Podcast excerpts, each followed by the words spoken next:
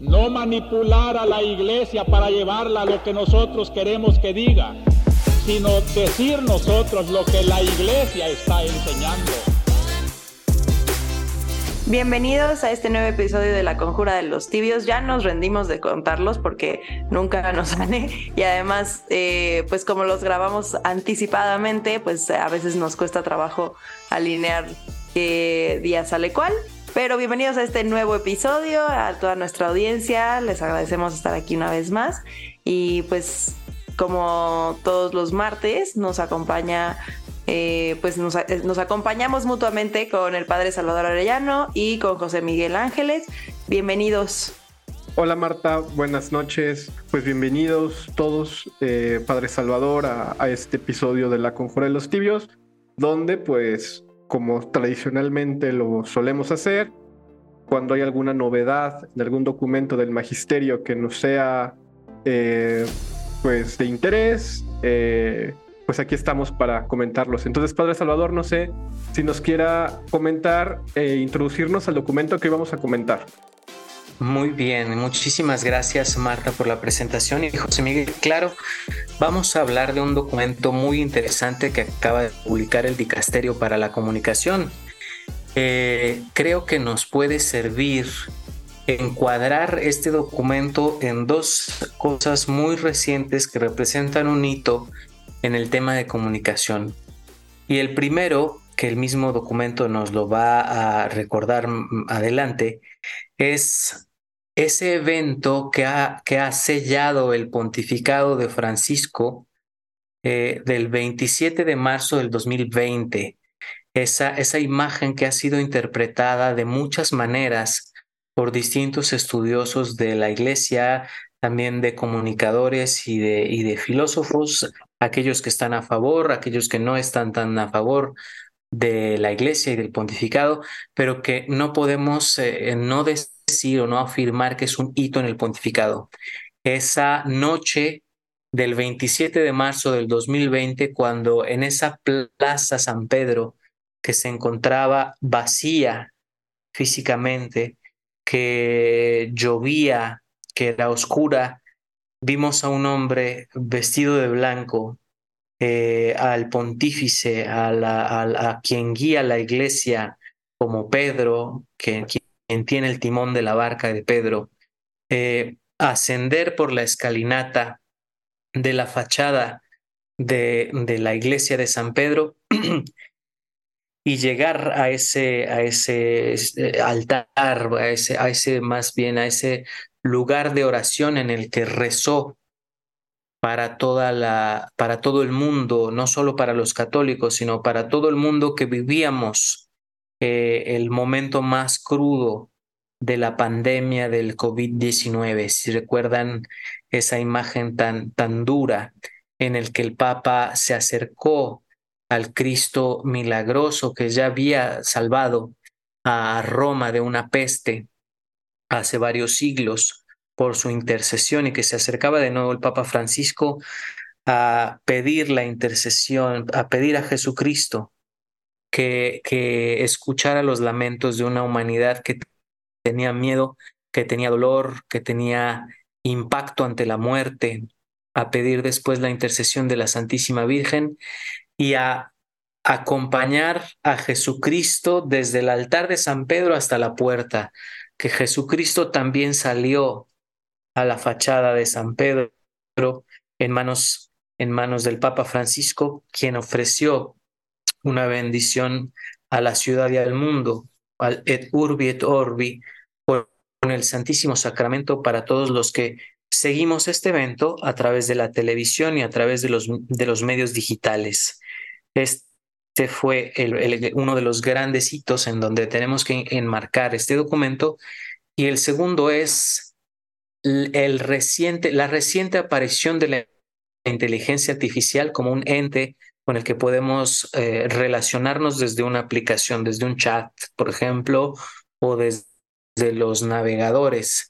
Esto que se venía cocinando, pero que ahora ha sido liberado recientemente a finales del año pasado con los distintos eh, motores de inteligencia artificial, robots, no sé cómo podemos llamarlos, como el chat eh, GPT y, estos otros, eh, estos otros, estas otras realidades de inteligencia artificial que han liberado diversas plataformas.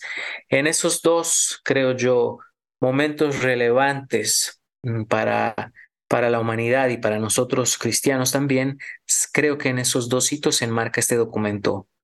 Y creo que además de esto, o sea, se encuadra eh, como análogo a la parábola de el, del samaritano, ¿no? Este, bueno, y se me hace muy interesante que justo hayan seleccionado como esta parábola y este pasaje para tratar este tema, ¿no? Eh, sobre todo la pregunta de dónde surge esta parábola, ¿no? ¿Quién es mi prójimo? Entonces, eh, creo que parte también de, o sea, esta reflexión la podemos, este, sí, enmarcar en este, con esta pregunta, ¿no? ¿Quién es mi prójimo? Y me parece que el documento em, se, o sea, dedica, pues, gran parte del contenido, ¿no? A, a, este, a esta pregunta, ¿no? Y bueno, el documento del que vamos a hablar hoy, eh, porque creo que eh, ya estábamos muy encarrerados y no habíamos dicho nada, es el documento que se llama Hacia una plena presencia, reflexión pastoral sobre la interacción en las redes sociales, ¿no? Y es del Dicasterio para la Comunicación. Em, y pues básicamente pues habla justo de esto, de cómo llevar una plena em, una plena presencia, una plena mm, comunión entre personas y, con el prójimo en las redes sociales y en el mundo digital. Este, y es, o sea, está recién salidito, ¿no? Para, este, justo para esta, para, esta grabación, no tiene ni un mes, ¿no? Que, que fue, em, que fue publicado, eh, se publicó en mayo de este año y es, bueno, a mí me gustó mucho, lo empecé a leer eh, justo calificando trabajos de mis alumnos, trabajos finales, y bueno, había varias partes en donde yo decía, sí, y hasta lo leía en voz alta en el salón de maestros porque les decía, es que vean esto que dice, ¿no?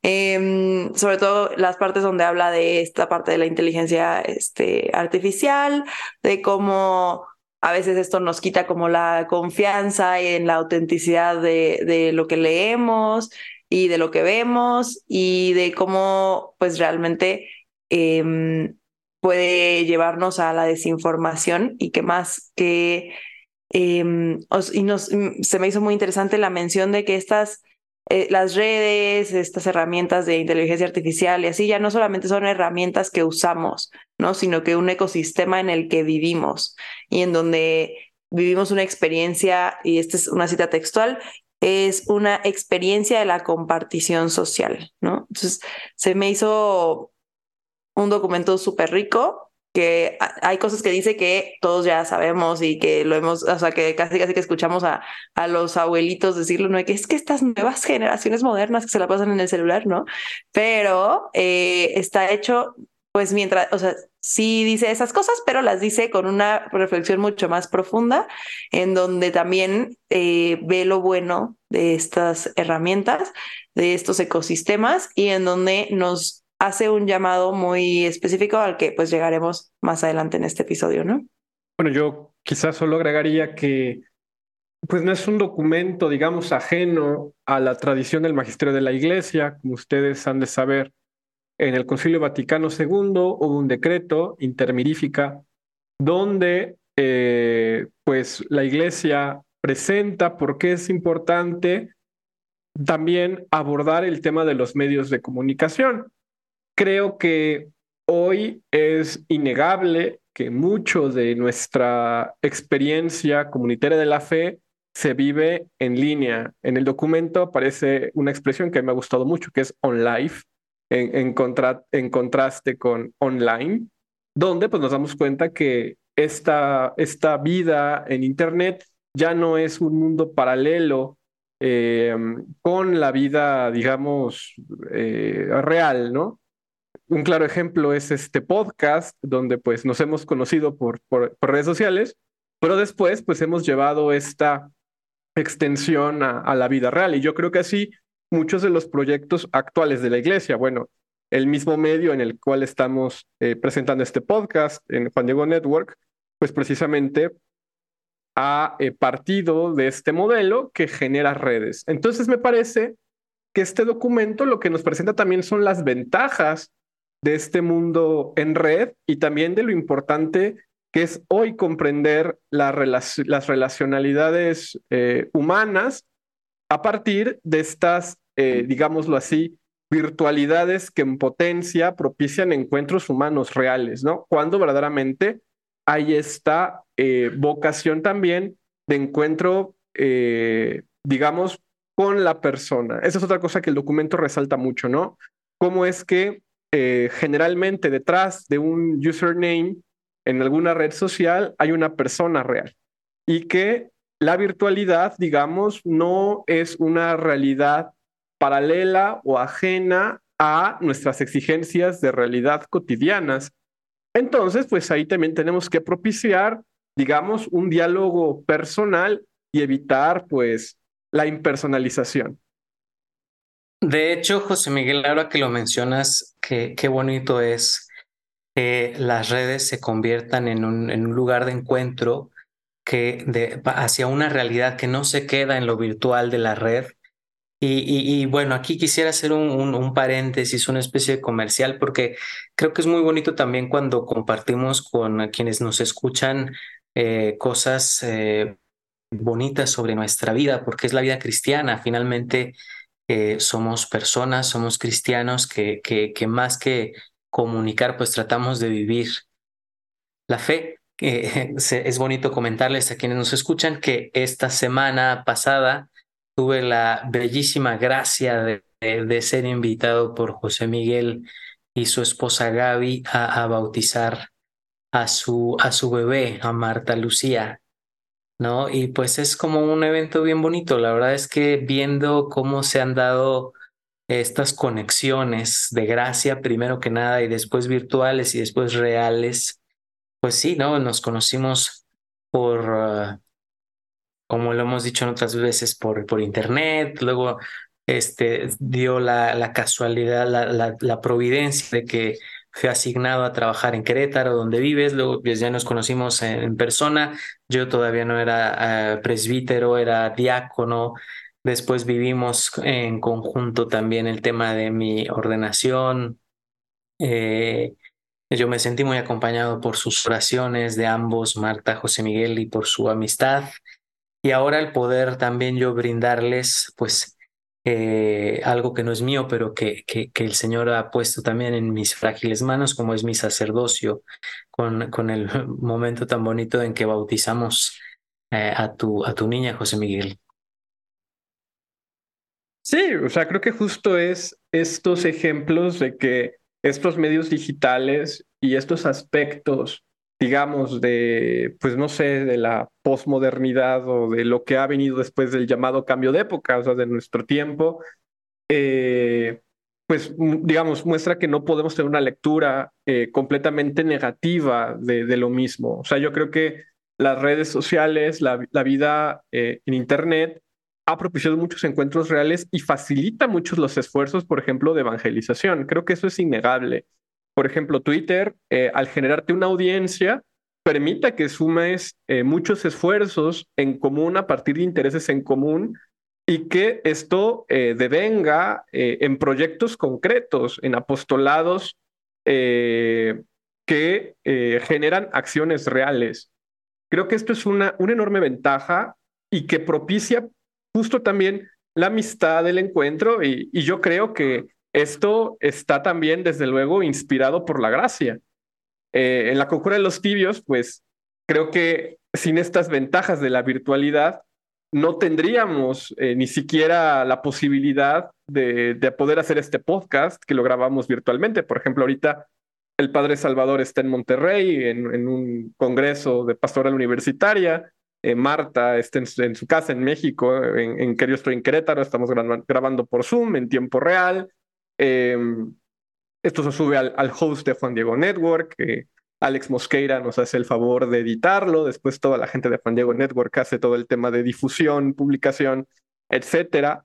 Y bueno, creo que esto es producto de que hubo una red virtual o un conjunto de redes que nos fueron llevando a este proyecto por ejemplo, yo les cuento un poco cómo fue la génesis de, de cómo llegó la conjura de los tibios a, a Juan Diego Network. A mí me invitó eh, Luis Diego Carranza, eh, un querido amigo a quien pues, la gente de Juan Diego Network ha, de conocer bien, em, porque Luis Diego fue alumno del CISAB, donde yo trabajo de manera virtual también.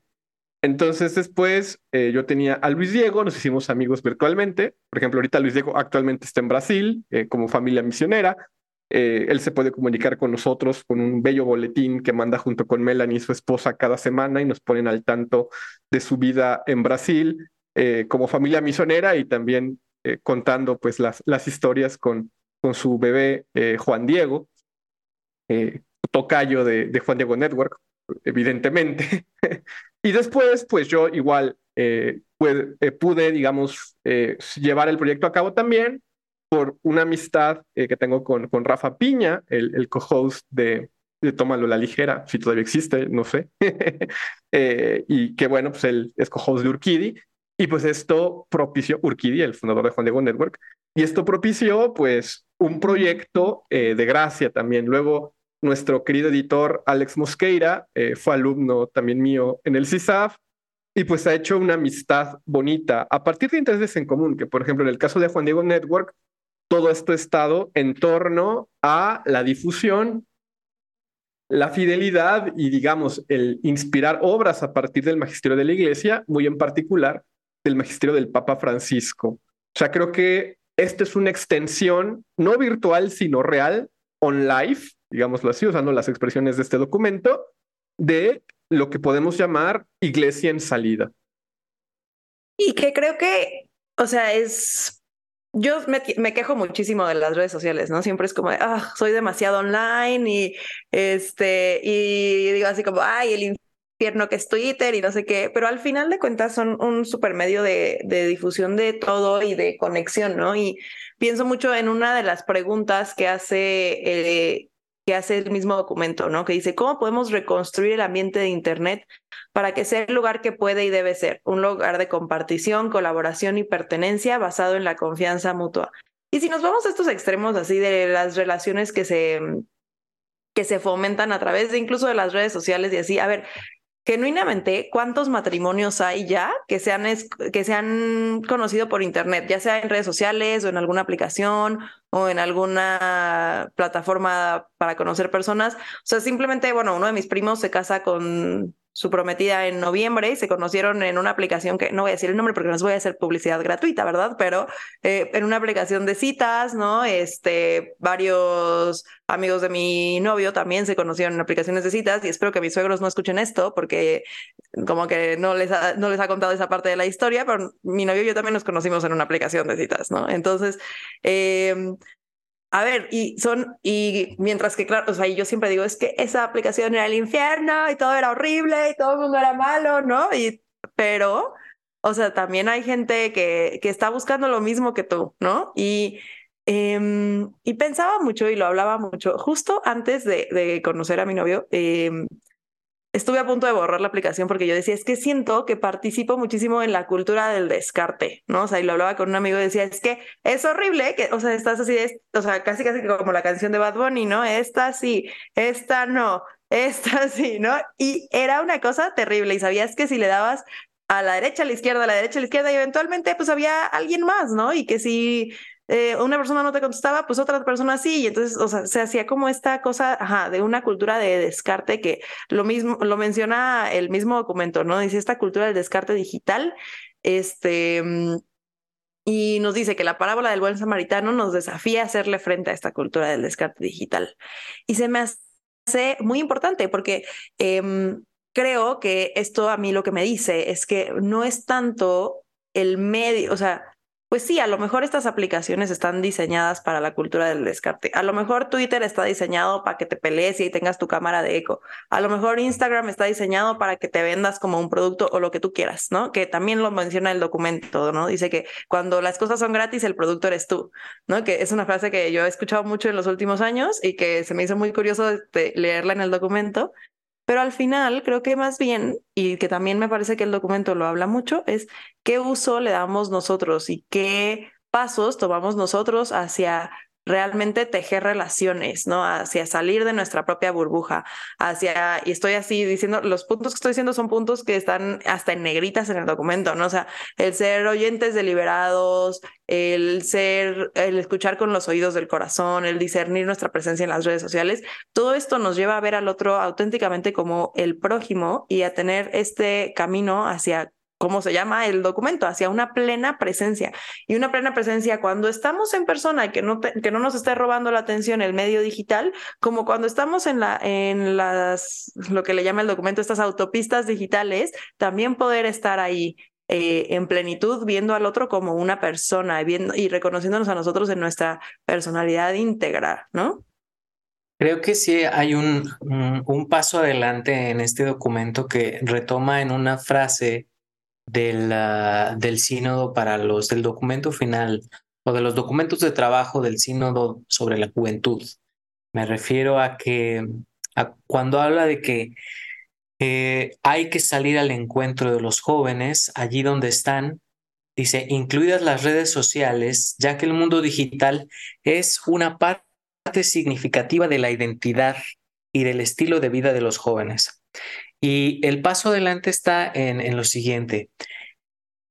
Eh, se, ha, se, ha, dicho ya que nosotros, a, a, nuestra generación, encarnándome en la generación, digamos, que yo crecí con Windows 3.4, me, me, tocó, me tocó el ICQ, me tocó el chat, el chat, perdón, de Mirk, me tocó llevar mi tarea en los disquetes de en los disquetes de, de cinco cuarto, luego los de tres y media, etcétera, etcétera nosotros fuimos migrantes digitales, ¿no? Nosotros eh, nacimos en un entorno en el que lo digital era lo nuevo y después aprendimos a usarlo y entramos en él. A, la generación en la que me quieren poner, yo creo que en la generación Z, nacido en los ochentas, ¿no? Eh, se habla de que los, los chicos de ahora son nativos digitales. Nosotros éramos migrantes, ellos son nativos.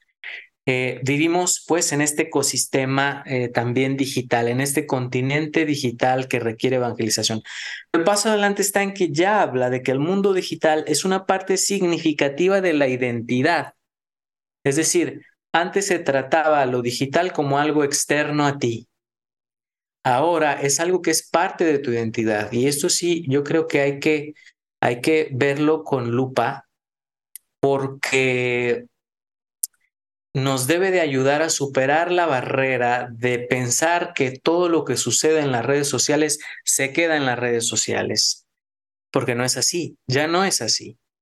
La información que se comparte, los, los datos que compartimos de nosotros mismos, las confidencias que hacemos, los juicios que hacemos, ya influyen en nuestra vida real, ¿no? Ya es parte, nuestra identidad digital ya es parte de nuestra identidad eh, real eh, de nuestro estilo de vida.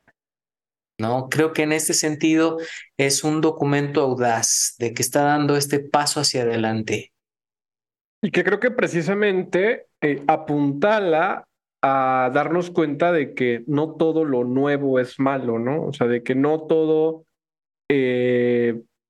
digamos, no todo lo, pasado fue mejor, sino que esta iglesia que camina en la historia también va, digamos, integrando en su peregrinar, pues estos eh, elementos, estas herramientas que eh, favorecen también la evangelización cuando justamente hay un recto uso del mismo, ¿no? Eh, les mencionaba la intermirífica, justo la intermirífica como decreto en el concilio va en este sentido de darnos cuenta cómo todas estas nuevas posibilidades que nos ofrece la tecnología y las relaciones, eh, digamos, eh, con las cosas que surgen a partir de ello, bueno, con las cosas y con las personas, evidentemente, también pasan por eh, un lugar donde la iglesia enseña, ¿no?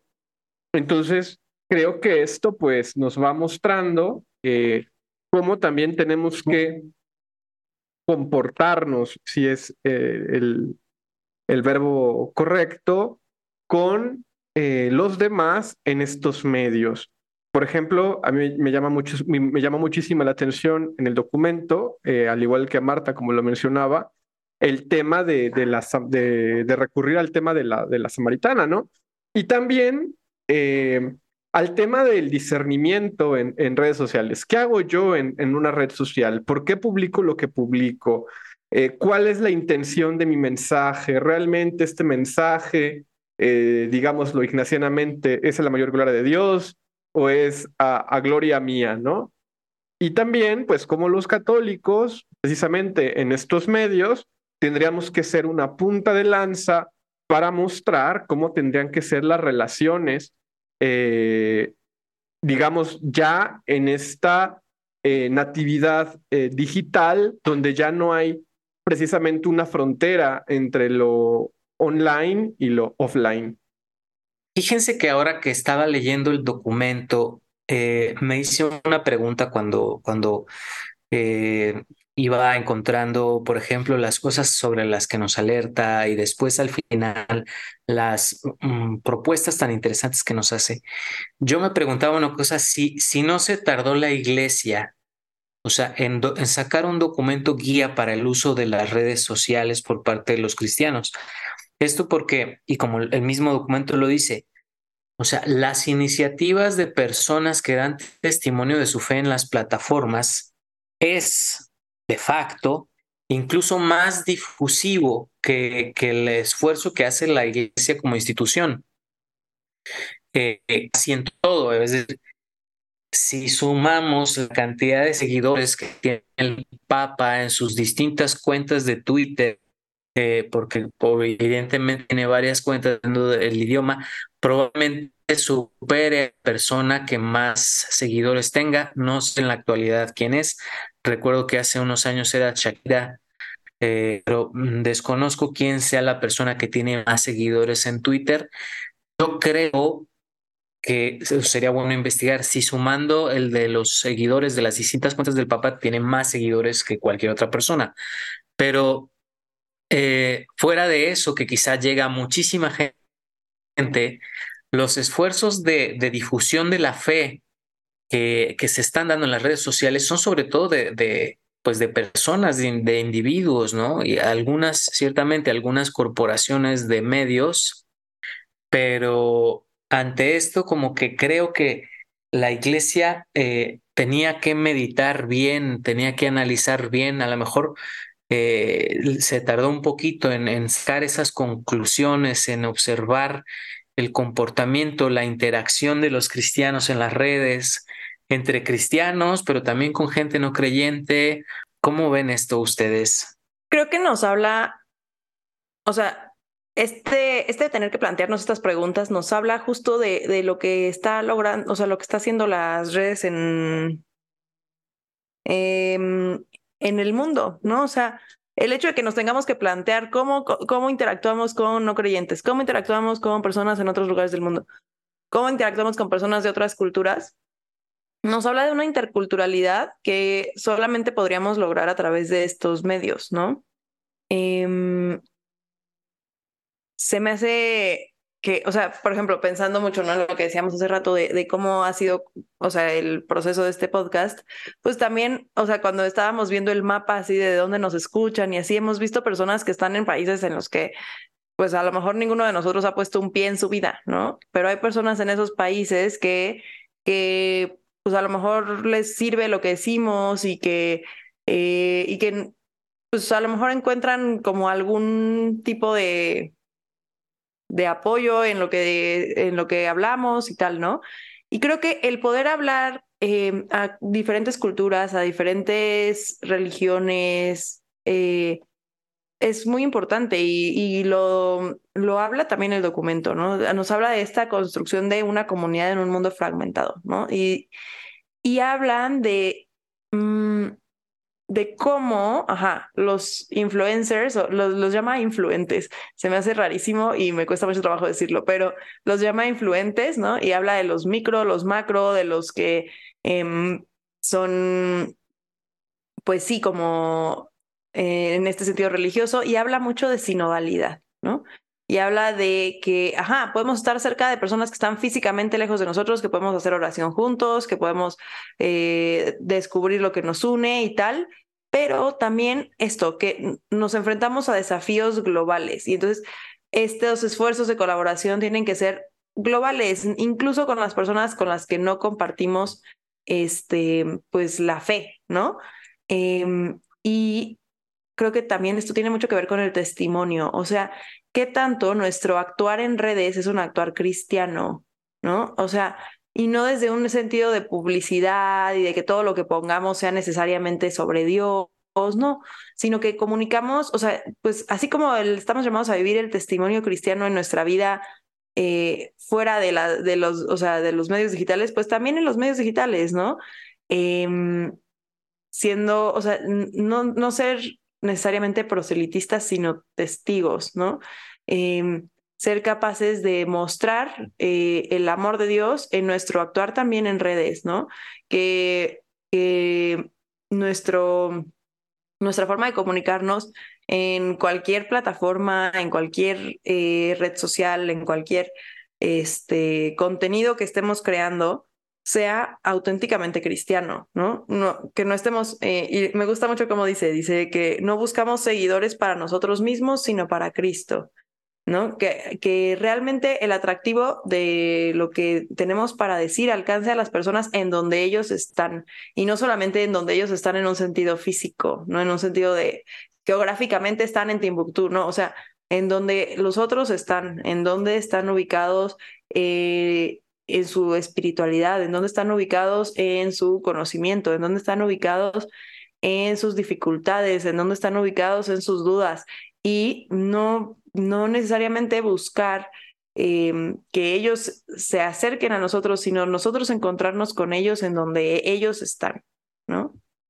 Sí, y, creo que también precisamente este eh, seguir a, Cristo en redes sociales y digamos eh, tener un testimonio para Cristo, para que Cristo tenga más followers, digámoslo así. O sea, no sé, imagino que es así como darle un retweet permanente al Evangelio, una cosa así. Eh, permite pues también que aquello que es bello, bueno y verdadero vaya emergiendo y también vaya educando de, de alguna manera. Creo que el gran desafío que hoy tenemos en los medios digitales, bueno, no solo en los medios digitales, sino en la realidad hoy, es que hay una sobrecarga de información, como el mismo documento lo, lo señala.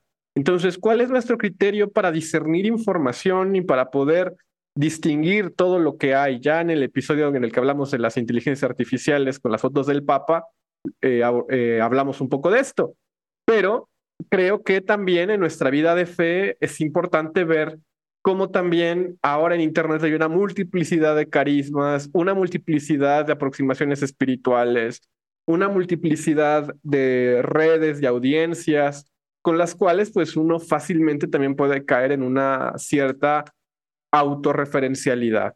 Lo que sí es una realidad pues es que cuando se, se logra discernir de manera adecuada, pues también tenemos a la mano muchísima información. O sea, yo creo que a todos eh, tenemos esta experiencia en redes sociales de que gracias a esto hemos podido ampliar nuestro horizonte, eh, por ejemplo, del sentir cum ecclesia, ¿no? O sea, hoy podemos tener noticias de muchos movimientos, de muchos autores. Eh, no sé, pienso, por ejemplo, quizás sin redes sociales no hubiera sido tan fácil la expansión de Hakuna, por poner un ejemplo, ¿no? O también la facilidad con la cual hoy se pueden difundir ciertos textos, ¿no? Eh, por ejemplo, a mí que, como ustedes saben, me, gusta mucho Luis Yusani y todo lo relacionado con Comunión y Liberación, pues ha sido eh, muy, muy, muy, muy fructífero para el movimiento poder tener todas estas herramientas de difusión para dar a conocer la figura de, Don Yusani más allá de, digamos, los medios habituales. Y esto, pues, desde luego, suma a, la evangelización y también a que encontremos nuevas formas de aproximarnos al, Evangelio. Pero bueno, justo hoy en la tarde estaba eh, releyendo unas cosas de San Agustín y veía, ¿no? Que, así como está la, la conversión de la mente, tiene que estar la conversión del corazón. Y yo creo que precisamente esta conversión del corazón es fundamental para el discernimiento de nuestra presencia en las redes sociales, ¿no? O sea, no por mucho compartir, no por mucho influir, no por mucho eh, presentar una imagen de nosotros, de buenos, eh, buenos cristianos, de santos de galería, eh, estamos, digamos, más allá de las exigencias cotidianas y reales que todo pecador tiene ante el Evangelio. Pero creo que también esto propicia un acompañamiento comunitario más rico donde podemos encontrar pues una mayor acogida porque nos podemos eh, identificar con más personas.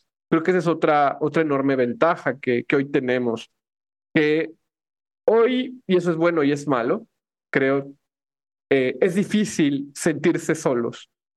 ¿En qué sentido puede ser malo? O sea, que esto nos puede generar una ansiedad de estar eh, permanentemente conectados con la red social y olvidarnos de la vida real. O sea, aquí les cuento un, tema de mi casa. Eh, yo he tenido a veces problemas con mi esposa porque eh, pues me he perdido de conversaciones, digamos, de la vida real por estar intentando responder o a veces peleándome con gente en Twitter.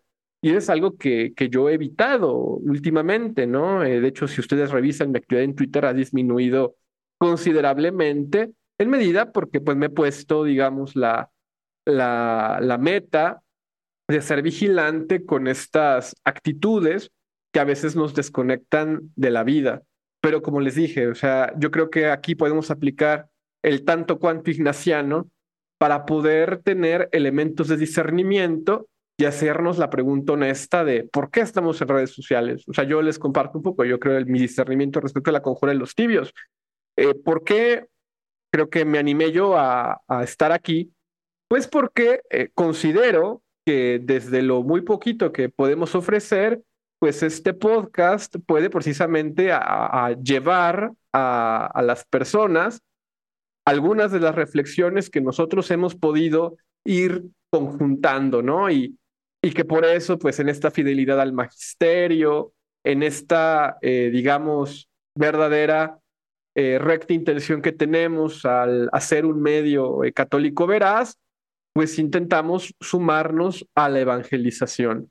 Y por eso, pues, como nos dice Monseñor Romero en nuestra introducción, pues lo que queremos es decir lo que la iglesia está enseñando y darnos cuenta de que nosotros somos comunicadores, nosotros no somos influencers en el sentido de que queremos monetizar este podcast y que todo el mundo nos reconozca y que tengamos 100 mil likes. O sea, yo creo que tanto el Padre Salvador como Marta como yo hacemos con el mismo gusto este podcast si llegamos a una persona, así llegamos a una audiencia enorme, ¿no? Y se ofrece este trabajo, digamos, discernido para eh, que las personas que nos quieran escuchar, pues tengan elementos también de discernimiento de su propia información. Eh, y yo creo que es algo que los medios católicos hoy tiene que ser algo fundamental. Lo platicábamos una vez con Clara Cuevas, eh, pueden ver el, escuchar el, podcast con ella donde hablábamos de los influencers de Dios, ¿no? Y decíamos, bueno, ¿qué es lo que realmente lleva a que un cristiano quiera comunicar en redes sociales su testimonio o sus reflexiones de la vida cristiana? Creo que esta pregunta eh, no puede ser eh, omitida y sin duda es algo que también requiere cierto acompañamiento espiritual. Eh, creo que el Padre Salvador ahí nos podrá decir muchas cosas con el tema de dirección espiritual. Pero yo creo que una parte importante de la dirección espiritual hoy tiene que ser la presencia de las personas en las redes sociales. Sí, el, documento de hecho eh, tiene cuatro tiempos, vamos a decir, sí tiene cuatro partes, como dijo Marta. Eh, el primero es la parte más, la, la, la pars destruens, podríamos decir, es la parte un poquito que pone más alerta ante los riesgos que hay eh, cuando, de hecho, se titula Cuidado con las trampas en las autopistas digitales, ¿no? Creo que esa primera parte es, es eso, es más, más de llamar la atención ante los riesgos, ante los riesgos de despersonalización, de pérdida de profundidad, de reflexión, de falta de veracidad, de enfrentamiento con, eh, pues a veces con, con, con, los bots o con, o con el deepfake.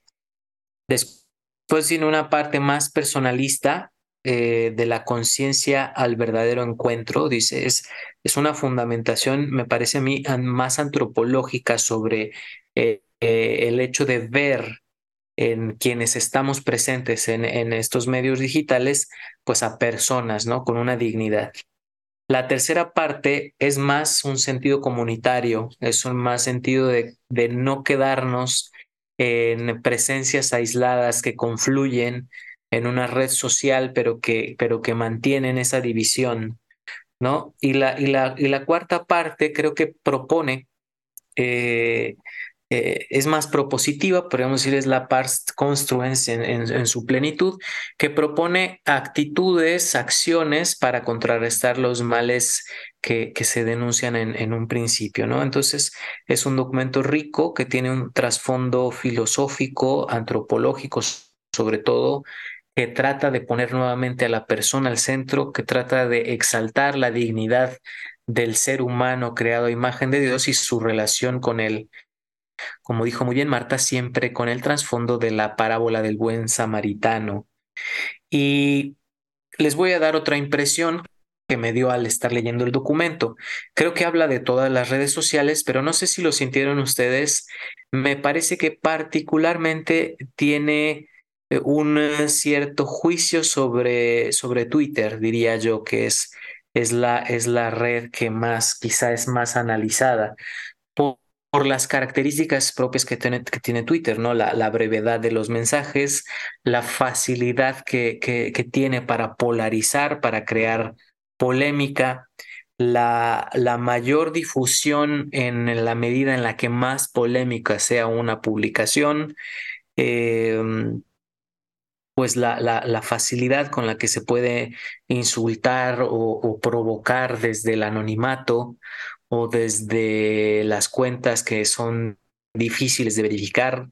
Eh, y bueno, y es que no podríamos negar que, que pues la gran influencia que ha tenido esta red social en los destinos eh, recientes de los hombres, ¿no? O sea, por mencionar el peso que tuvo en las recientes elecciones de Estados Unidos, en las últimas dos, ¿no? El, el peso que ha tenido en la polarización social que tuvo su y que tiene su reflejo también en, en, en, una cierta división polar de la que tanto hemos hablado aquí en el podcast, incluso al interior de los, de los, de los creyentes de la iglesia, ¿no? Qué fácil y qué, qué penoso ha sido todos, yo, yo, yo mismo, involucrarnos a veces en, en pleitos entre cristianos, ¿no? Eh, dentro de Twitter.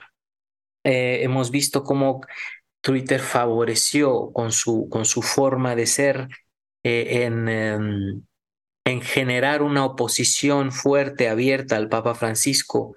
Eh, vimos cómo también eh, la, la, naturaleza de Twitter ayudó a la proliferación de noticias falsas en relación a la pandemia, ¿no? A las vacunas, a estos mitos que a veces han caído en lo ridículo y en lo gracioso. Recuerdan lo del no vayan al hospital porque les van a sacar el líquido de las rodillas y hay un mercado negro de líquido de rodillas, ¿no?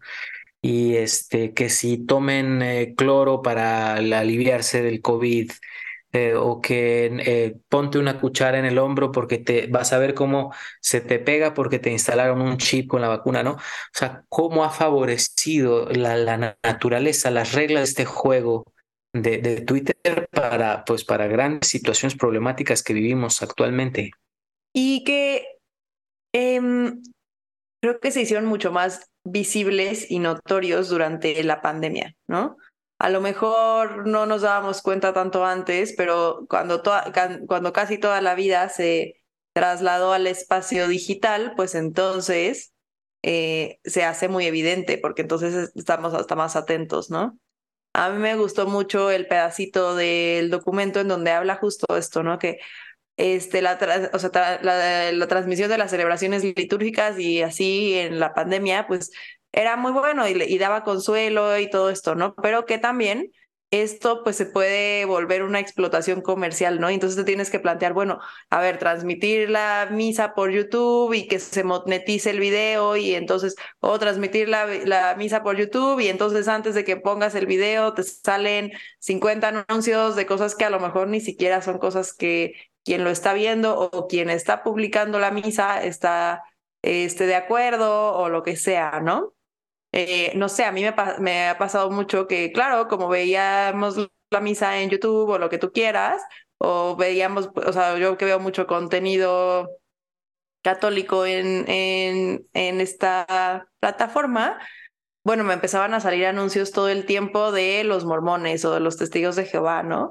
Y era como, hmm, qué curioso mecanismo del algoritmo, ¿no? O sea, se me hacía muy cómico que en vez de recomendarme anuncios y, o cosas que tuvieran que ver con mi propia fe, pues me estuviera recomendando de estos dos grupos, ¿no? En particular. Y dentro de esto mismo, pues se me hizo muy bonito que habla de cómo, bueno, sí, o sea, a través de la transmisión de la misa podíamos, la iglesia podía entrar a los hogares, pues también nos teníamos, o sea, teníamos que reflexionar sobre el concepto de iglesia doméstica, ¿no? Y cómo, cómo vivir este alimento espiritual y todo en nuestra familia.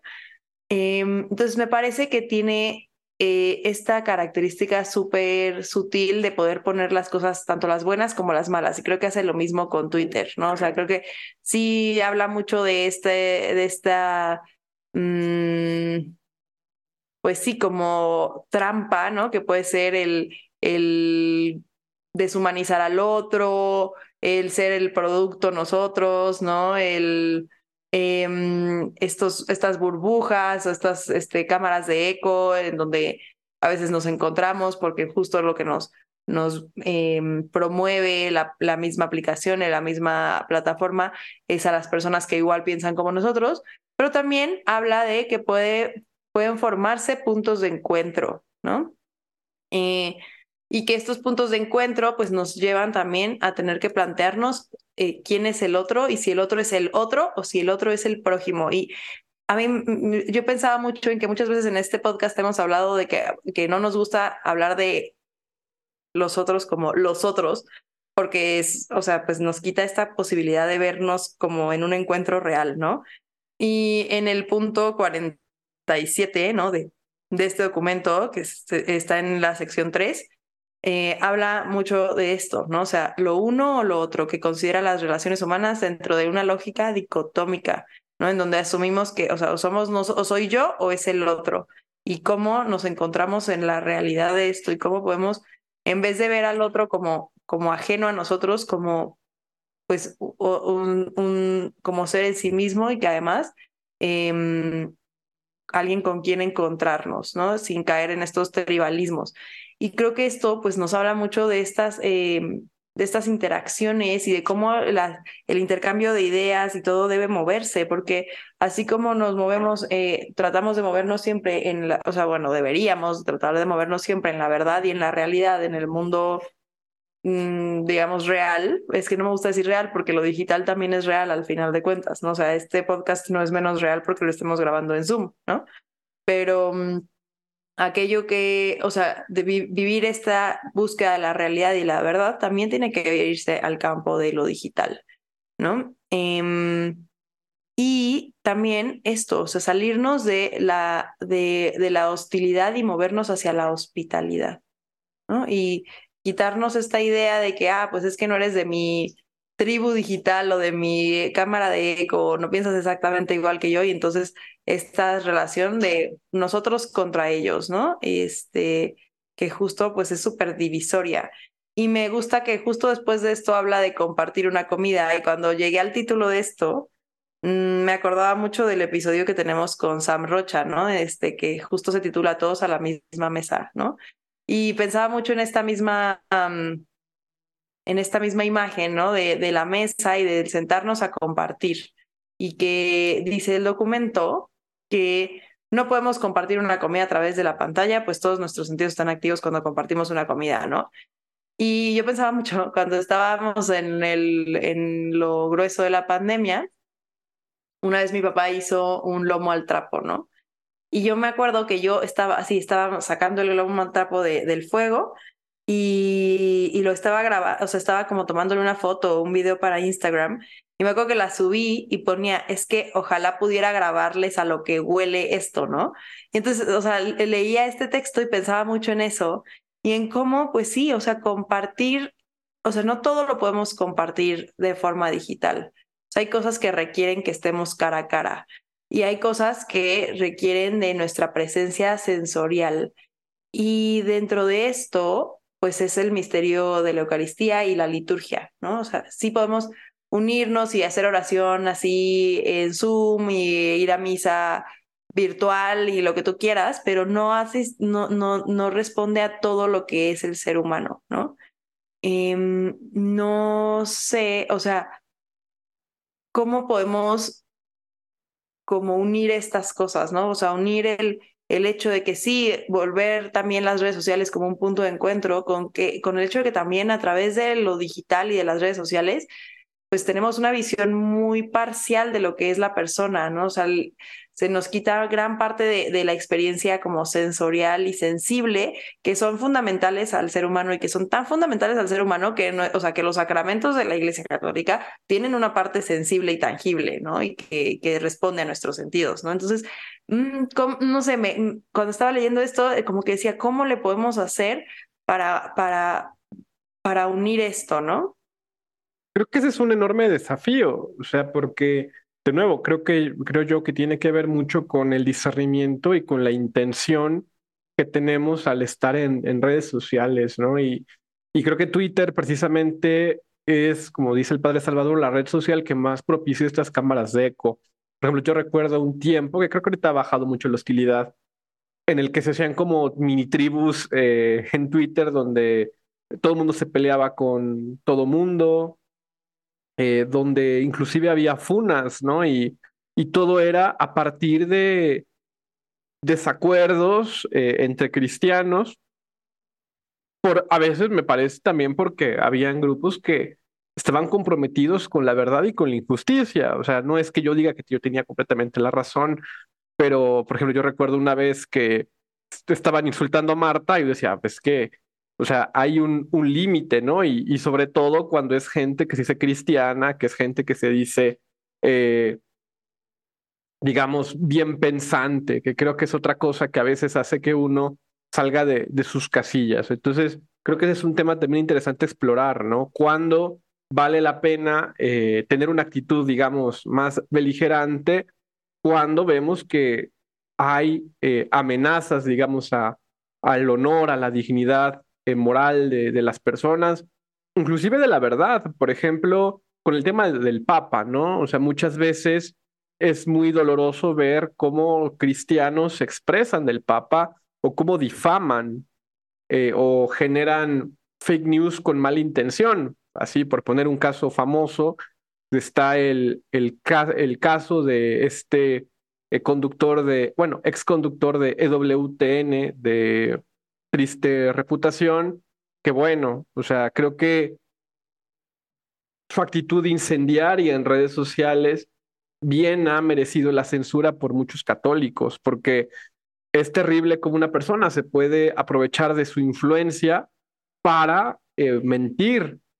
Y esto es algo que creo que también genera muchísima audiencia, genera muchísimas cámaras de eco, pero que también cuando uno responde a esto, así uno puede evitar la desinformación. O sea, es muy cierto que sobre todo yo lo veo con generaciones que son migrantes digitales que eh, no eh, están tan habituadas para discernir las informaciones que les llegan.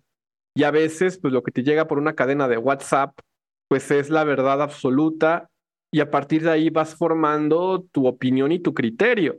Y esto sin duda creo también tiene que ser corregido fraternalmente eh, pero aquí lo importante es justo ver cuál es esta forma fraterna para evitar la polarización y sobre todo, pues, instrumentalizar a los demás y pasar sobre su dignidad. La Fratelli Tutti de Papa Francisco nos alertó mucho sobre quién gana en esta polarización, ¿no? Cuando uno logra eh, generar odio entre sectores de la sociedad quien logra encabezar los odios mayoritarios, pues se ve beneficiado, son beneficios normalmente políticos y mercantiles, ¿no? Eh, el creciente populismo se ha radicado en esa capacidad de dividir y de polarizar. Uh, y regreso un poco a Twitter, o sea, basta ver cómo está ahorita nuestro país, cómo está Estados Unidos, cómo está la política en Italia. Eh, en muchos lugares vemos una división social que parte del mundo digital hacia el mundo real. O sea, vemos familias divididas en la actualidad que comenzaron con pleitos de noticias o de interpretaciones de la realidad agresivas que se, que se leen en lo digital, que, se leyeron en lo digital. No sé si lo han notado ustedes, o sea, un poco una percepción personal, pero ahora que, que se acercan las eh, elecciones, por ejemplo, en México y también las elecciones norteamericanas, en lo personal me da la impresión de que el algoritmo me está eh, dando mucha información muy radical de posturas que no comparto, que no comparto, ¿no? Posturas que podrían decirse en puntos muy remotos, casi muy remotos, voy a decirlo así, que parten de alguna idea probablemente cristiana, mal interpretada, aislada de, de, todas las demás ideas del magisterio, eh, alguna idea de, de pensamiento social que tiene algún eco cristiano, pero que aislada y tomada sin referencia a todos los demás principios del pensamiento social cristiano, se vuelve una, una, eh, pues una espada para polarizar a la gente. Y creo que me está, eh, y me extraña, o sea, como que en, recientes semanas, en recientes meses he notado eso.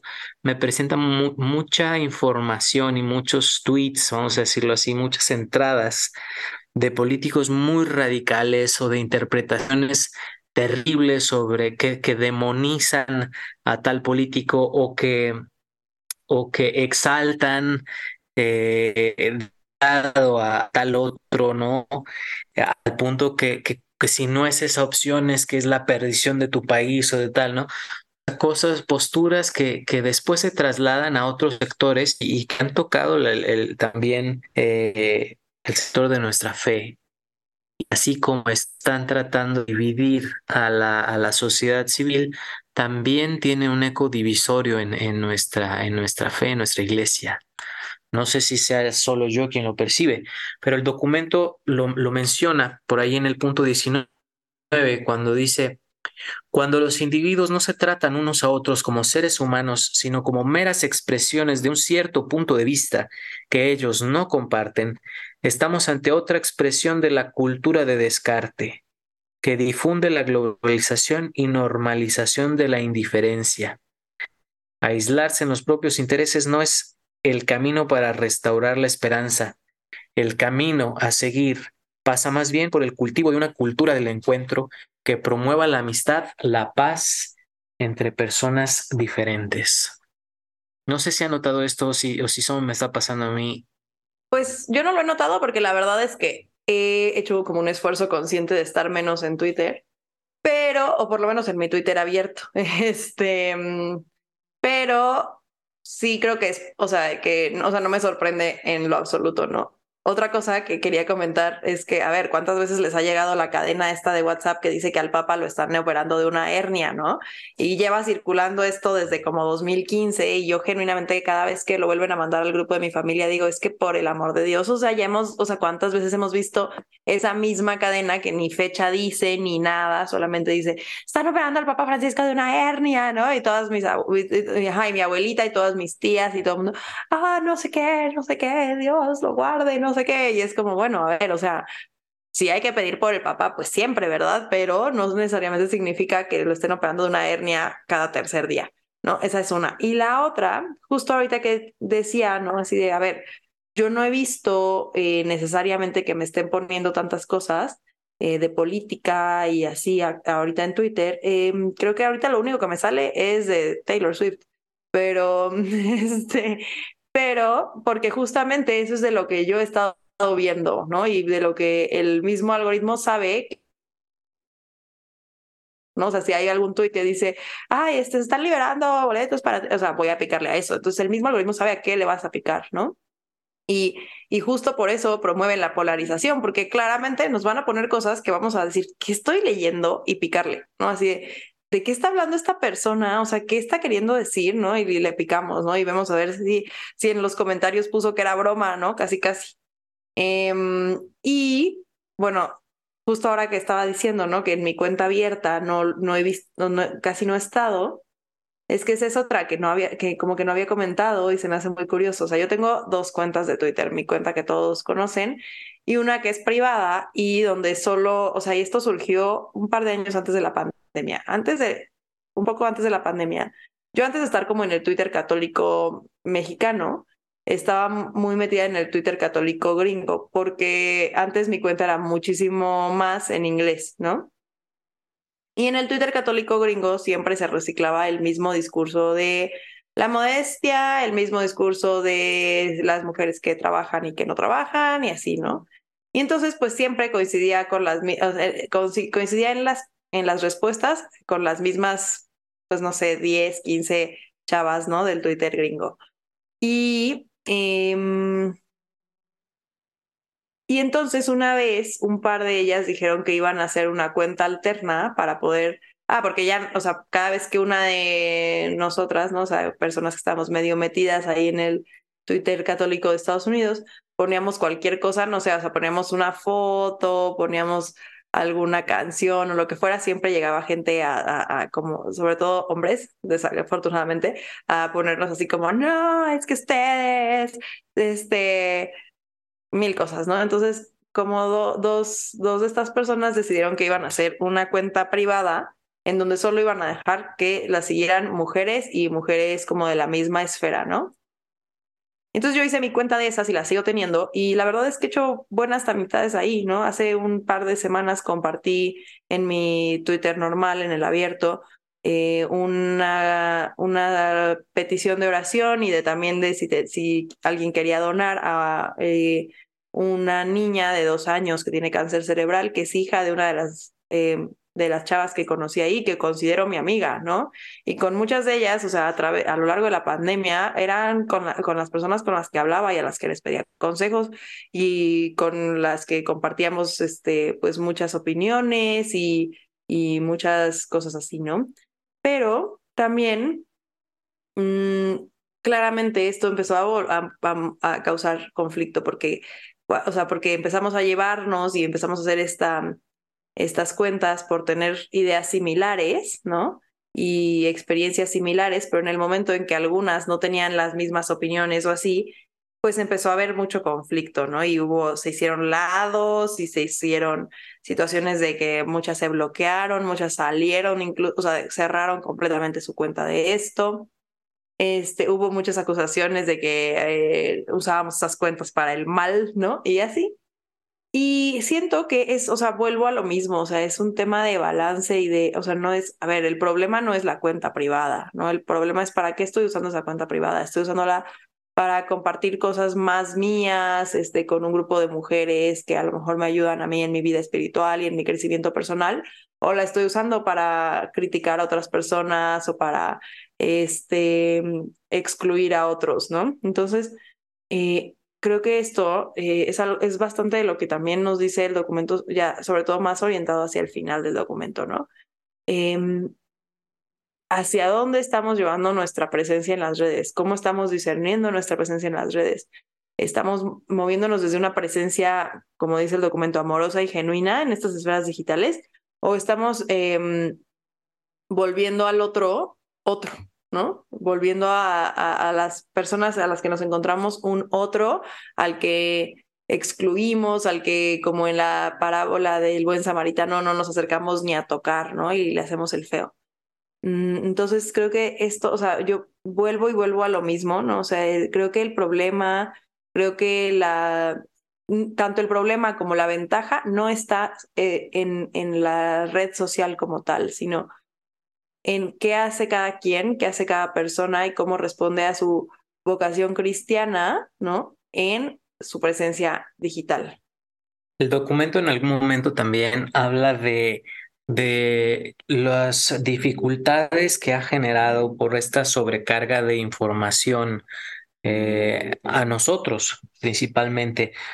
No lo dice así, pero todos esos procesos cognitivos que se ven afectados también por la sobrecarga de información, por la sobrecarga de interacción o cómo nos han hecho tener una atención parcial a la realidad que, de la que creo que todos pues, eh, o al menos yo, yo lo experimento, ¿no? Muchas veces que estoy en un lugar físicamente, incluso puedo estar escuchando una conversación, una charla, algún, alguien que está compartiendo un contenido y tener un ojo acá también al, celular, a la red social, ¿no?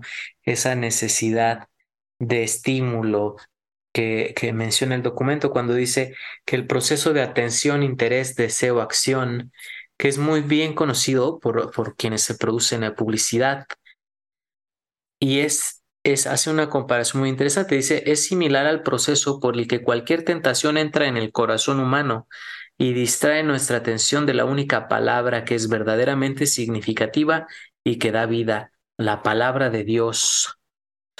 Dice, todavía estamos presentando atención, prestando, perdón, atención a la vieja serpiente que cada día nos muestra frutos que parecen buenos para comer, agradables la vista y deseables para adquirir sabiduría. Es una analogía muy, muy interesante, como em, está esa tentación que trata de robarnos la atención, que finalmente también puede generar eh, una dificultad para los temas espirituales. Aquí sí lo puedo comentar como pastor.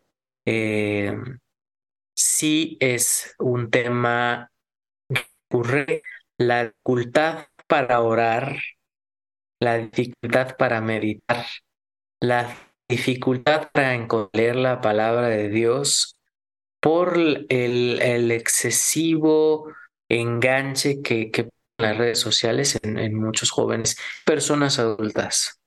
Oye, yo lo he pensado muchísimo. Eh, o sea, yo veo a mis alumnos que llegan con, o sea, una vez llegaron y me dijeron, Miss, ¿viste lo del el festival que hicieron en Brasil, satánico, no sé qué? Y yo, ¿de qué me están hablando? ¿Y qué opinas? No sé qué. Y yo, ¿de qué me están hablando? O sea, genuinamente no tenía ni idea, ¿no? Entonces ya, según yo ahí me puse a medio investigar y tal. Pero claro, para cuando llegué la semana siguiente ya con las respuestas a sus preguntas, ya traían otro tema, porque claro, es una sobrecarga de información brutal. O sea, cada vez, y, y, y, es, es impresionante, o sea, están ahí todo el tiempo, o sea, todo el tiempo están eh, escuchando y eh, leyendo, bueno, ojalá leyendo, ¿verdad? Solo escuchando prácticamente y viendo eh, nuevo contenido y nueva información y que muchas veces justo es información falsa o que si es verdadera es una sobrecarga que no están preparados para manejar y que no les da el contexto suficiente para entender las situaciones de manera correcta y completa, ¿no? Em, y em, no sé, sobre todo cuando doy las clases en donde hablamos de educación sexual y todo esto, es muy fuerte ¿eh? el tipo de preguntas que hacen, ¿no? Porque son preguntas que es que queda claro, que es evidente Em, que tienen esa pregunta por algún contenido que vieron en Internet, ¿no? Que si tienen tal pregunta porque lo vieron en un TikTok, porque lo vieron en una serie en, la eh, eh, que bajar, o sea, que están haciendo por streaming, o que lo vieron en Instagram, o que escucharon el chisme de tal TikToker que dijo que no sé qué, que le pasó que no sé qué, ¿no? Y, o sea, de verdad, es que ni siquiera es apto para que lo dijera en, en, este, en este foro, ¿no? O sea, el tipo de contenido que pueden llegar a ver, y ni siquiera estoy hablando de contenido necesariamente pornográfico, ¿no? Pero que hablan de y escuchan y que me llegaban con preguntas que yo genuinamente decía, ¿esto de dónde lo sacaste? O sea, esa pregunta no salió de tu cabeza, ¿no? Esta pregunta salió de algo que viste, de algo que, ¿no? Y es muy impresionante el, la cantidad de información que están recibiendo, pero es eso, es solamente información, ni siquiera es formación, porque no está, mm, no está adecuada a su edad, no está adecuada a su capacidad de reflexión, no está reflexionada, no está analizada y muchas veces ni siquiera es correcta, ¿no? Además de eso, eh, también, como te decía, la, la interacción constante con un medio eh, tan atrayente, eh, modifica nuestra estructura también neurológica. Yo recuerdo hace unos meses leí un artículo, este sí era, o sea, sí era de una fuente seria, pues, de un estudio neurológico, por mencionar un, ejemplo, ¿no? De un estudio neurológico que habían hecho sobre adolescentes expuestos a cuentas de TikTok de personas con eh, síndrome de Tourette. No sé si alguna vez les ha salido en el reel una persona con síndrome de Tourette. Eh, y cómo a veces, pues, pues sí, platican, humanizan muchísimo, eh, se, se, desahogan, nos ayuda el escucharlos pues a entender cómo es, cómo es el día a día de una persona, sensibiliza muchísimo. A mí me, me, gustan mucho a, veces este tipo de contenidos tan eh, que te comparten su experiencia diaria en una situación complicada como esta, ¿no? Pero dicen, el, el artículo decía que algunos adolescentes estaban desarrollando tics a partir de una imitación neurológica de ser expuestos a contenidos eh, como este. ¿no? O sea, de, tanto ver eh, en un medio, en una pantalla, tan, con, tanto impacto en tu cerebro, que incluso había quienes empezaban a desarrollar un tic o similares a los que veían. Me llamó muchísimo la atención. En ese momento lo platiqué con, con un neurólogo y, cómo es de verdad eh, fascinante el cerebro humano, pero también qué, qué delicado y cuánta influencia tiene lo que vemos en las redes sociales, incluso en nuestra estructura neurológica. Creo que sin duda esto es un desafío para la educación. O sea, yo, yo creo, eh, esta idea no es mía, es, de Yusani, que es algo fundamental eh, formar el criterio para lograr responder a las exigencias de la realidad. tendría que ser el, el, sentido de, de, la educación, el para qué se educa. Aquí el tema es cómo se forma el criterio. Eh, nos diría que pues es permitiendo que la libertad pueda responder a la realidad eligiendo el bien por el bien mismo, lo cual evidentemente es un proceso que no es perfecto y que implica pues una constante perseverancia, una constante vigilancia. Y en el caso, por ejemplo, con los, con los niños, con los más jóvenes, un acompañamiento, claro, a sabiendas de que eh, pues nunca podremos controlar la libertad, teniendo la libertad pues como este elemento de la persona humana que eh, trasciende a las voluntades ajenas, lo cual no implica, claro, una irresponsabilidad eh, de, digamos, acercar a, los niños o inclusive a nosotros mismos ante la realidad sin eh, una mediación, digámoslo. Las redes sociales o este mundo virtual lo que ha eh, ocasionado es que esto se hiperacelera. Entonces, eh, yo lo veía cuando estaba en colegio como profesor. Eh, a mí me, me, espantaba un poco el, el tema del celular con, con, los, con los adolescentes, porque es una extensión de la libertad, una extensión de un campo para el discernimiento moral eh, que va muchísimo más allá de lo que nosotros hemos experimentado, porque pues claro que nosotros si bien podemos tener ya en cierta madurez una experiencia de cómo eh, conducir nuestra libertad en estos medios, pues los nativos digitales no tienen esta experiencia inmediata.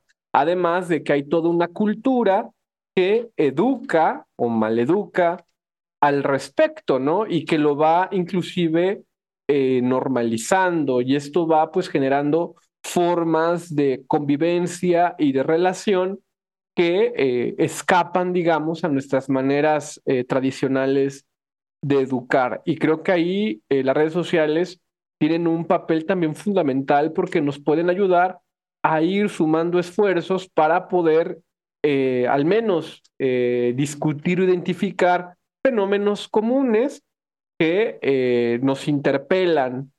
Por ejemplo, yo creo que los profesores, eh, no sé, Marta, si lo esté sufriendo, últimamente estamos padeciendo mucho a ChatGPT, ¿no?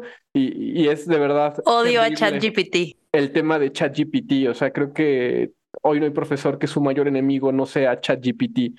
Y, y esto, pues, es justo un tema de estas cuestiones del criterio, ¿no?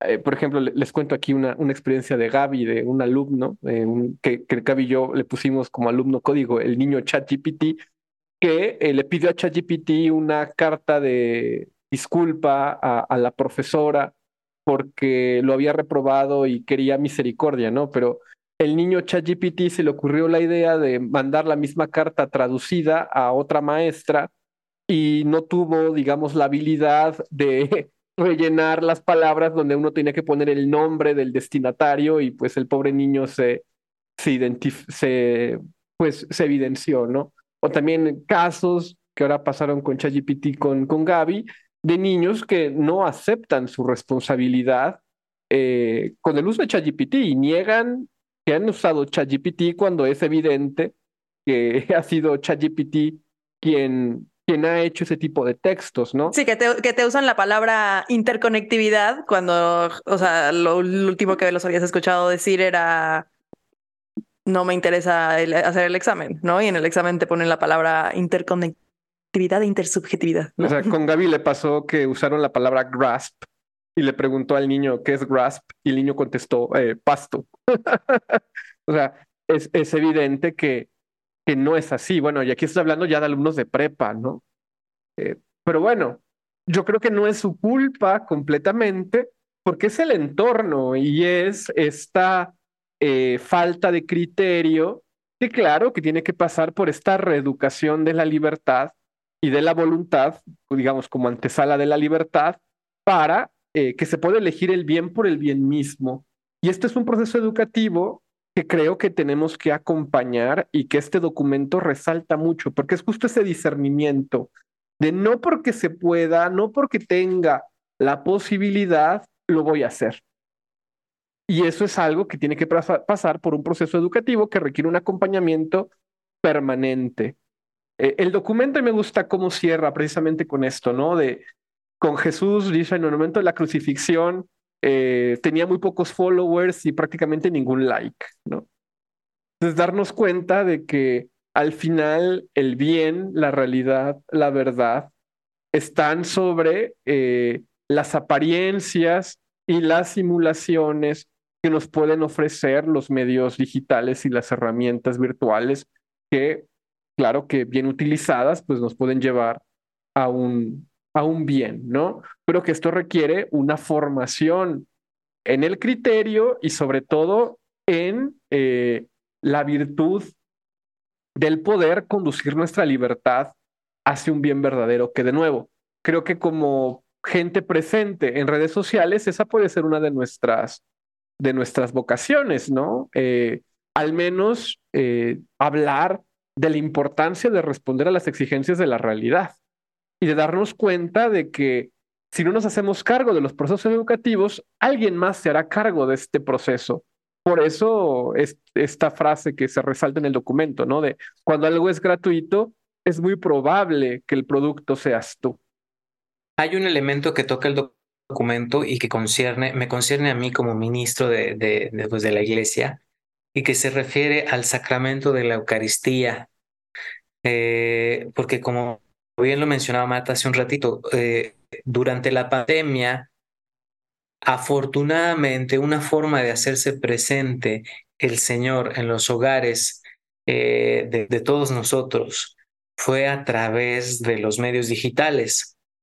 Eh, les cuento una anécdota. Cuando, se dio el tema más duro de la pandemia, cuando estaba a tope y cuando no sabíamos cómo tratarla, cuando no sabíamos nada, cuando estábamos sorprendidos por la cantidad de muertes, yo estaba en Roma. Si recuerdan, Italia fue el primer lugar visible donde empezó a haber muertes masivas. Y vivía en el seminario que tenemos allá y vivía con pues casi otros 400 religiosos, ¿no? Entonces se imaginarán el, eh, la dificultad que, que, empezó a haber eh, en los distintos momentos en los que el virus entraba a la casa, a pesar de que estábamos aislados, porque se contagiaba uno y de repente al día siguiente ya eran 30 y al día siguiente ya eran 70 ¿no? Y, gestionar cuando no sabes ni siquiera cómo tratar la enfermedad. Gestionar eso fue complicado y fue, pues, preocupante de miedo, vamos a decirlo así. Eh, recuerdo que en una ocasión en la que yo fui aislado por haber tenido contacto con, con una persona contagiada, yo afortunadamente nunca me enfermé, que, que yo sepa, ¿no? Eh, pero sí, fue, sí viví aislamiento en cuatro ocasiones, aislamiento de más de 10 días en tu sola habitación en la que me llevaban la comida, me la dejaban en la puerta, yo solo sacaba una bolsita con la ropa sucia, alguien me ayudaba, etcétera. Eh, recuerdo que todos los que estábamos aislados nos veíamos en dos momentos. Nos poníamos de acuerdo para hacer videollamada en Zoom al momento de comer, para al menos estar platicando y comiendo al mismo tiempo, no contándose qué has hecho de nuevo ahí en tu encierro, y nos contábamos todas esas cosas que, hemos, que aprendimos en la pandemia, ¿no? Yo aprendí a cortarme el cabello a mí mismo y estaba ahí el que ya se había leído todas las novelas que le faltaban, e, etcétera, ¿no? Platicábamos sobre eso. Y el otro momento que nos ayudaba a ser comunidad y que era muy bello y muy profundo era justamente la Santa Eucaristía. Entonces vivíamos en el mismo piso, en habitaciones contiguas, y nos conectábamos todos a una sala de Zoom con otra habitación contigua donde había un sacerdote celebrando la misa. Y era, era bien curioso porque estábamos tan cerca y tan lejos, pero todos unidos en la comunión con Cristo. Al momento de la comunión pasaba un ministro habitación por habitación, cubierto de plástico como astronauta, pero, pero dándonos la comunión que acababan de consagrar en una habitación junto a la nuestra. ¿no? Y era un momento bien bonito de, de, comunión. Y, y, cuántos testimonios hay de gente que regresó a la vivencia de la Santa Misa durante la pandemia. Yo lo he escuchado mucho de, de gente que, se, que convirtió la Santa Misa en un, en un evento de, de su día a día. ¿no? que realmente retomaron el, el participar en la Santa Misa diaria. Pero ahí viene la otra situación. Eh, ahora que, que, podemos retomar la vivencia presencial de la misa, creo que, como dice el documento, es necesario que reflexionemos sobre lo que significa participar en la Eucaristía, ¿no? Porque en la Eucaristía, como en los demás sacramentos, se participa de manera personal. Sí interviene la mente, el espíritu, el cuerpo. La liturgia que está llena de signos, de, llenos de belleza, de significado, de armonía, pero que requiere, sí, nuestra presencia. Si el Señor quiere que comamos verdaderamente, porque su carne es verdadera comida y su sangre es verdadera bebida. Y si creemos en el milagro de la transubstanciación, Creemos en el milagro de que por las palabras del sacerdote ese pan y ese vino se convierten realmente en el cuerpo y en la sangre de Cristo.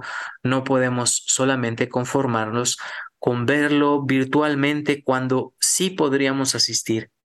Es bellísimo que sigue habiendo grandes eh, misas y hermosas misas a través de YouTube, de Facebook, con cientos de miles de seguidores. Pero no, eso no puede sustituir a nuestra participación presencial cuando estamos habilitados para hacerlo. Que creo que es em, justo, a ver, la, mm, la capacidad de interconectividad que nos dan las, los medios digitales es amplísima, pero también nos puede llevar a alejarnos de la realidad, ¿no? Entonces, eh, que es el ser capaces de poner, eh, pues sí, de decir, así como con la misa, con todo, ¿no? O sea, así de, bueno, sí, podemos encontrarnos en espacios digitales, pero no sustituye el encontrarnos cara a cara y el podernos dar un abrazo. Aunque, claro, a lo mejor con alguien que no podemos hacerlo, pues nos, es bueno hacerlo de manera digital. Lo mismo con, con la misa, ¿no? O sea, Claro, sería, si tenemos la imposibilidad de ir, pues por lo menos que podamos asistir virtualmente, pero no reemplaza el estar ahí presentes eh, completamente, ¿no? Plenamente, como dice el, el documento. Y participar de las posturas y de las acciones, si lo vemos en digital, ¿no? O sea, si, si lo estoy viendo a través de YouTube, no me exime si, si tengo fe en lo que está sucediendo, de ponerme de pie para escuchar el Evangelio, de, de ponerme de rodillas cuando, cuando, se da la consagración. Es decir, en la medida en la que verdaderamente toca mi vida yo participo con todos mis sentidos, con mis posturas, con mi atención, si al momento de la comunión por lo menos rezo una comunión espiritual, o sea, realmente involucrarse con el sentido de la misa. Y, no, y no que se vuelva el show que estoy viendo en la televisión. Estoy seguro que no es así para los creyentes, pero por exagerarlo un poquito, ¿no? Que no sea un programa más de la televisión, sino que sea un evento que se está dando y del cual yo estoy participando en el caso en el que no puedo hacerlo físicamente.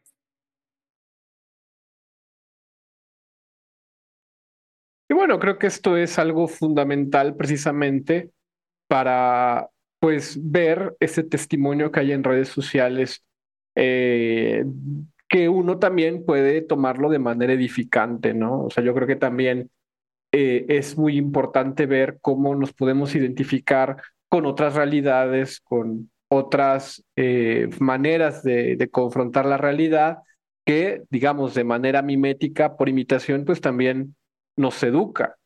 Y creo que eso es muy importante porque al final, como cierra el documento, pues ese es el, el significado de la palabra mártir, ¿no? De ser testigo y es también, pues, digamos, mostrar eh, lo importante de, la vida cristiana, claro, sabiendo que siempre lo que mostremos en redes sociales es una reducción eh, de lo que es la realidad.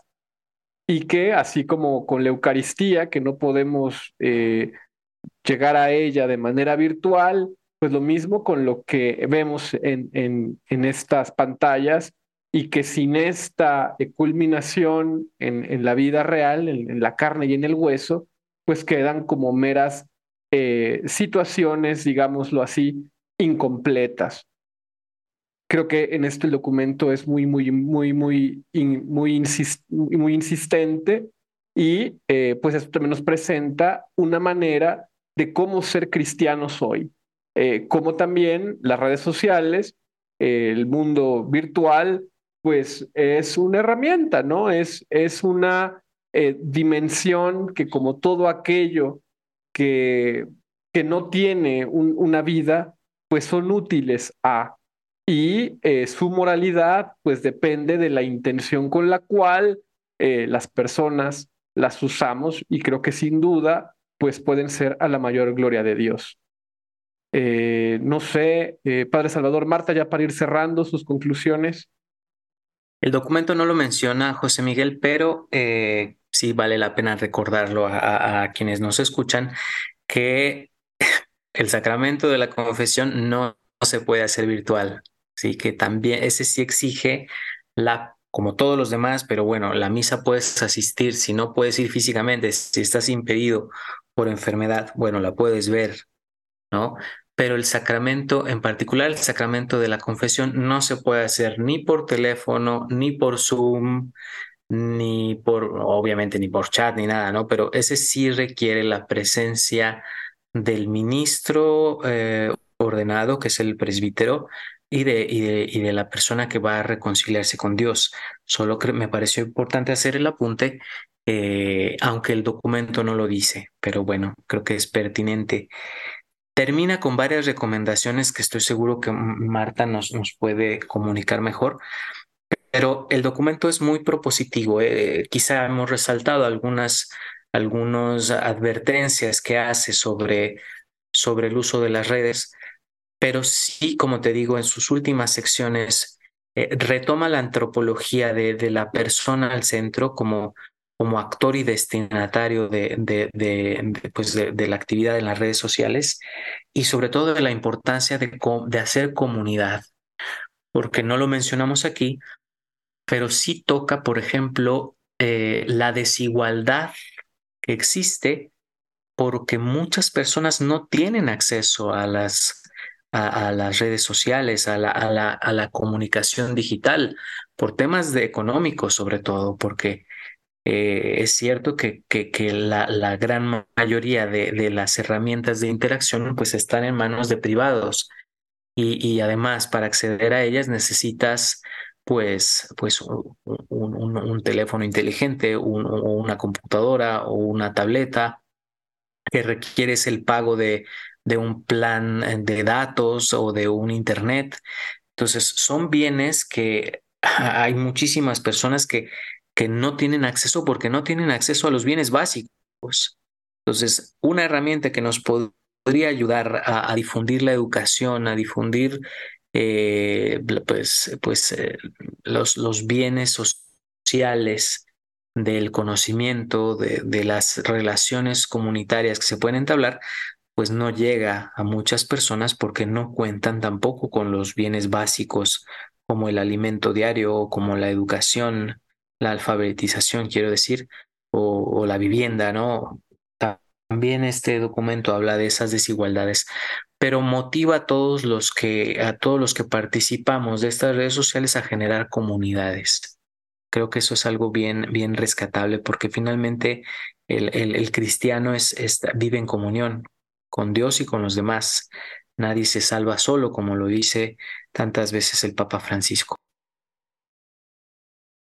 A mí me gustaría justo en esa misma línea, eh, dice el documento que hay que seguir las huellas de Jesús y reservar espacio suficiente para el diálogo personal con el Padre, permaneciendo en sintonía con el Espíritu Santo, ¿no? Entonces, no es solamente, ah, pues sí, y sobre todo para quienes eh, se dedican a evangelización en redes y a ser eh, influencers de Dios, como decíamos con, cuando estábamos con, con Clara.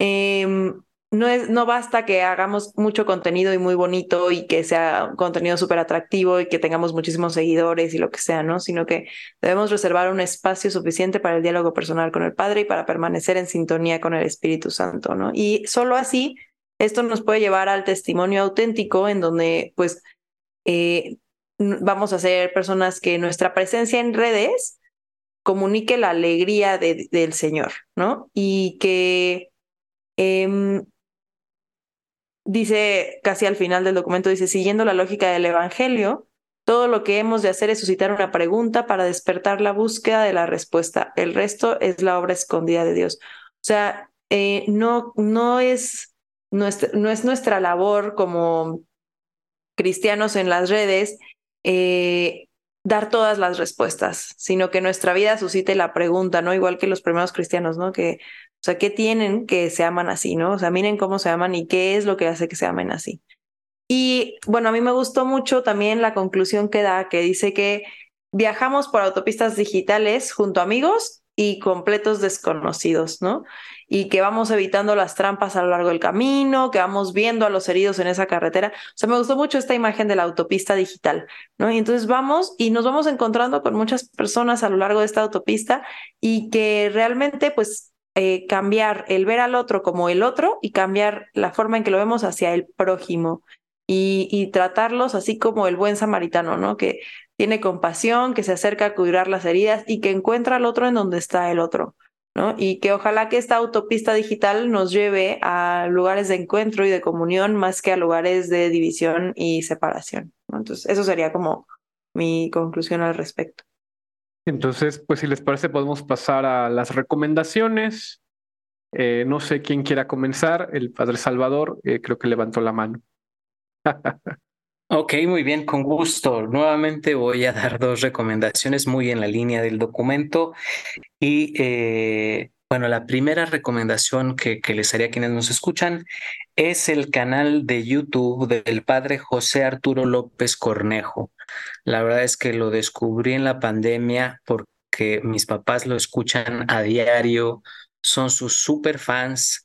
Es, es un gran párroco de la diócesis de Guerrero que empezó también en la pandemia transmitiendo sus misas en las distintas comunidades que tiene a su encargo y que ha logrado una difusión amplísima con miles de seguidores, pero la verdad es que hace contenido muy bueno muy accesible.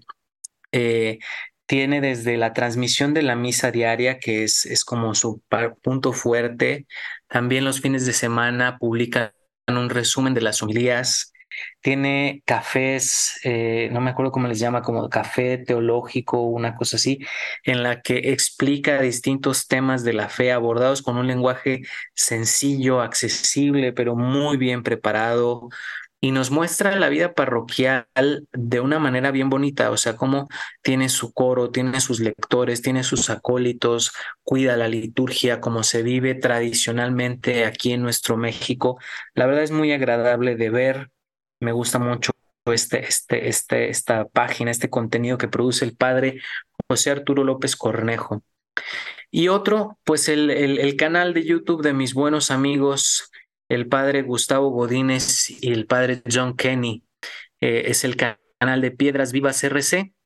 Eh, un saludo a mis hermanos que si me están escuchando, a quienes aprecio mucho, eh, que es contenido muy, muy bonito, muy, muy dinámico, muy juvenil.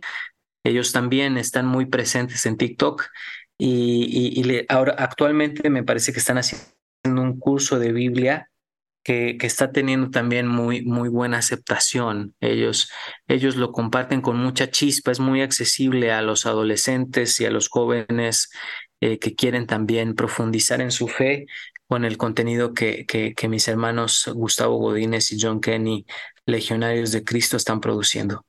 Yo también voy a recomendar dos canales de YouTube.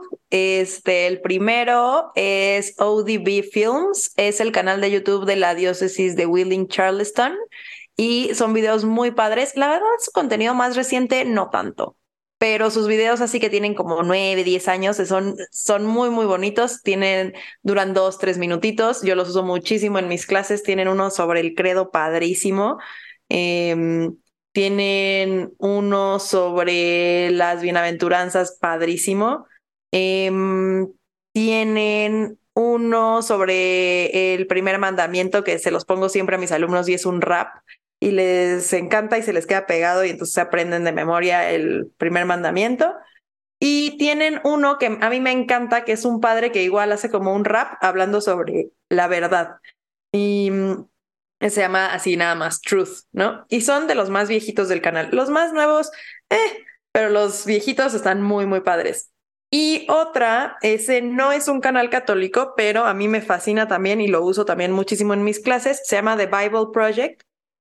También está la versión en español.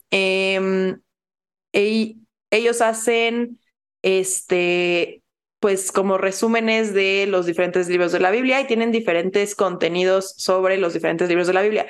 Al no ser un proyecto católico, les faltan algunos libros, ¿no? O sea, por ejemplo, yo buscaba muy emocionada, buscaba muy emocionada el canal sobre el video sobre el libro de Judith, pues no, no está, ¿no? Este, pero, por ejemplo, tienen eh, un, una serie sobre cómo leer la Biblia, ¿no? Y entonces vienen los estilos literarios, este, los géneros literarios, todo esto, ¿no? Luego tienen otro, em, otra serie que hicieron sobre temas que toca la Biblia, ¿no? Y entonces habla de pruebas, árbol de la vida, generosidad, el templo, Dios, ¿no? Y luego tienen otra serie que va desde Lucas 1 hasta Hechos, o sea, que todos Hechos de los Apóstoles, una serie sobre el Pentateuco, este, tienen otra serie sobre los libros de sabiduría, tienen uno donde estudian diferentes definiciones de palabras que aparecen en la Biblia y tienen toda una serie sobre todos los libros del Antiguo Testamento, excepto pues los deuterocanónicos, y sobre la mayoría de los libros del Nuevo Testamento.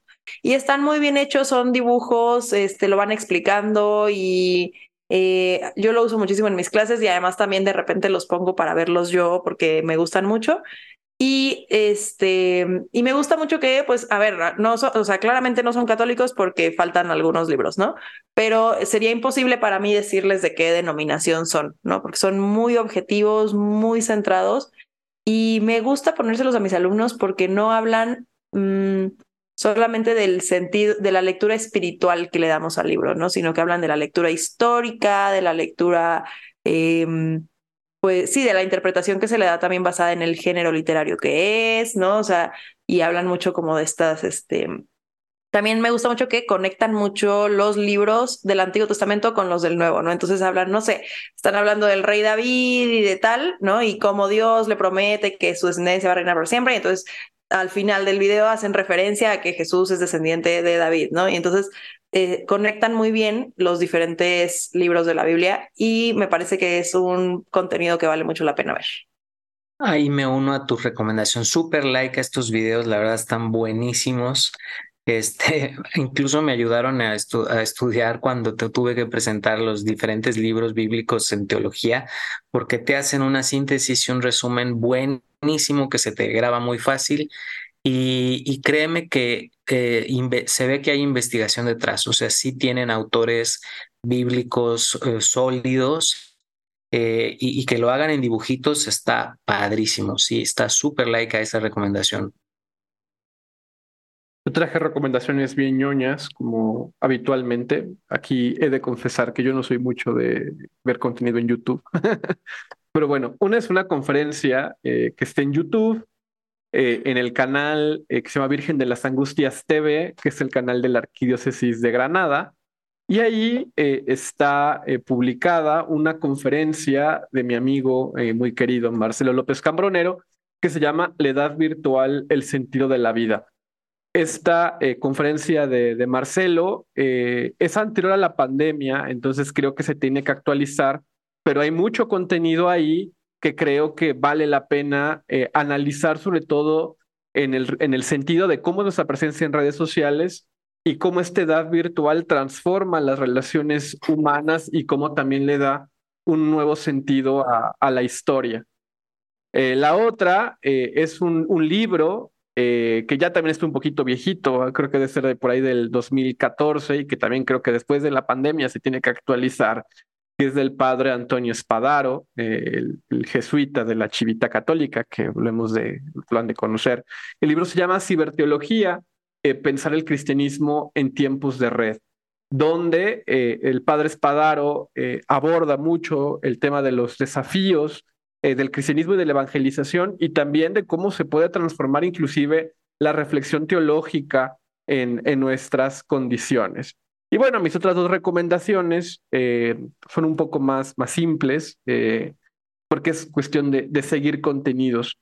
la primera recomendación es algo que yo ya he recomendado, pero que creo que es una, una gran obra y sus reflexiones, meditaciones, música, todo me parece un, excelente eh, itinerario de, pues digamos, de contenido cristiano, que es eh, Rezando Hoy, eh, que es podcast, es página, es aplicación, es un, apostolado de los jesuitas de España, y creo que es muy, muy completo.